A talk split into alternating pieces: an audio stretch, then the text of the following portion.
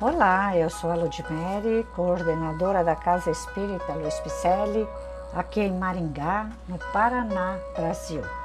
E eu estou fazendo leituras de mensagens ditadas pelo Espírito Emmanuel e que se encontram no livro Justiça Divina, que foi psicografado por Francisco Cândido Xavier. Hoje o episódio intitula-se Purgatório.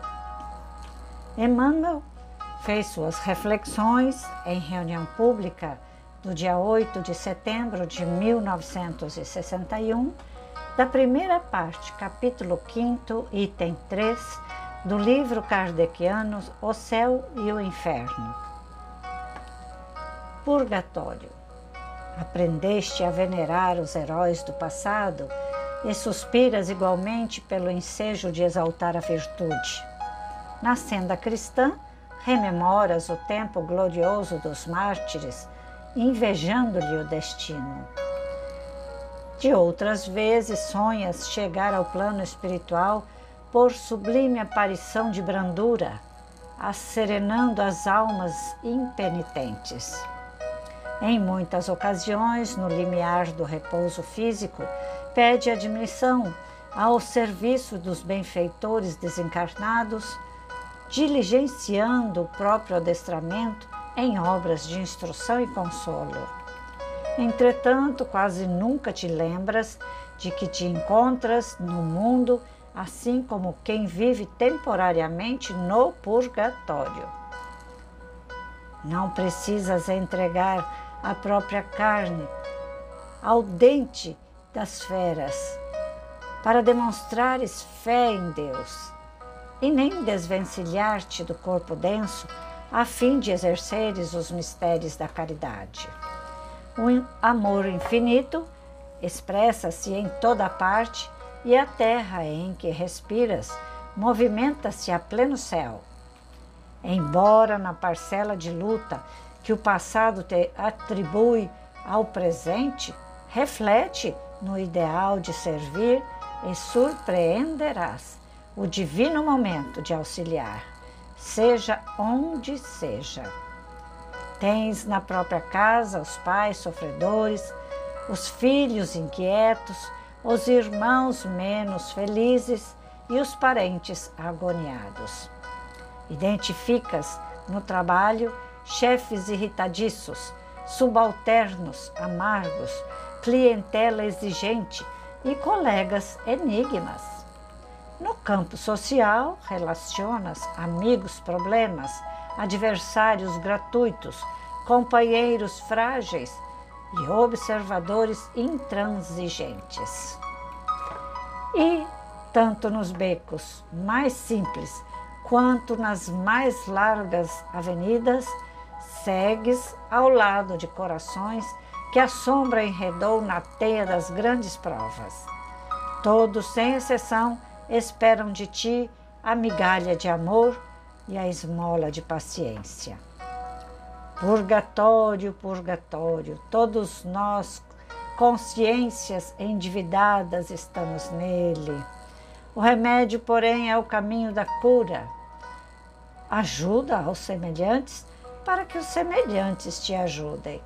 Aqueles que nos rodeiam são hoje os grandes necessitados Amanhã, contudo, é possível que os grandes necessitados sejamos nós. Emmanuel, já parou para pensar por que sofremos? Por que a vida é tão difícil para uns e para outros é tão fácil? Por que tudo vai bem para aqueles que estão ao nosso redor e para nós essa tormenta? Por que estou sofrendo? Por isso ou por aquilo? Já paramos para pensar que estamos realmente no purgatório? Ao lado daqueles a quem nós precisamos amar, servir e perdoar? Pois é. Aqui é o purgatório e as nossas consciências trazem a nossa carta reencarnatória, aquilo que viemos passar. E se já trazemos de outras vidas problemas a resgatar, tarefas a fazer, e ainda não começamos, imagina o amontoado que nós já fizemos, dependendo da nossa idade, né? nesta mesma encarnação. Né? Será que nós estamos sofrendo à toa? Estamos inserindo, inseridos num planeta de provas e expiações. Ou a gente está em prova, sendo testado, né? até onde vai a nossa fé, a nossa perseverança, o nosso amor ao próximo. Jesus falou muito bem claro: fora da caridade não há salvação. E a caridade não é comigo só. Eu tenho que me corrigir, fazer caridade comigo é uma coisa. Não é bem caridade, é uma obrigação. E aos outros que Jesus pediu que o olhar deve ser emanado para o outro, dirigido ao outro, hein? Porque de repente, na próxima vida, se hoje somos aqueles que podem, na próxima encarnação podemos ser aqueles que pedem, né? Só troca a letra, podem e pedem. Queremos ser os pedintes da próxima vida? É, acho que é bom repensar o hoje então, né? Se eu sofro hoje é porque o meu passado não foi nada bom. Mas se eu quero que meu futuro seja melhor, eu tenho que começar a modificar os meus passos agora, os meus pensamentos agora, plantando sementes de amor, caridade, fazer obras sociais, é, é, realmente. Fazer obras sociais não é só levar comida ao pobre, né? Aqueles que não têm. Eu nem gosto de usar essa palavra pobre, porque geralmente o pobre que eu sinto é mais aquele pobre de espírito, é pior do que o pobre de fome. Porque o pobre de espírito não tem conhecimento, não tem conteúdo. E ele é mais pobre de espírito do que aquele que mora num casebre. Então vamos lá, vamos ajudar tanto o pobre de espírito quanto o pobre do casebre, o transeunte que passa na nossa via pública. Vamos? Vamos somar conosco lá na, na CELP, nós temos muitos projetos. Venha ter conosco, acesse nosso site www.celpifempicele.com.br. Você vai se encontrar em sua tarefa, começamos cursos, palestras presenciais. Estamos te aguardando.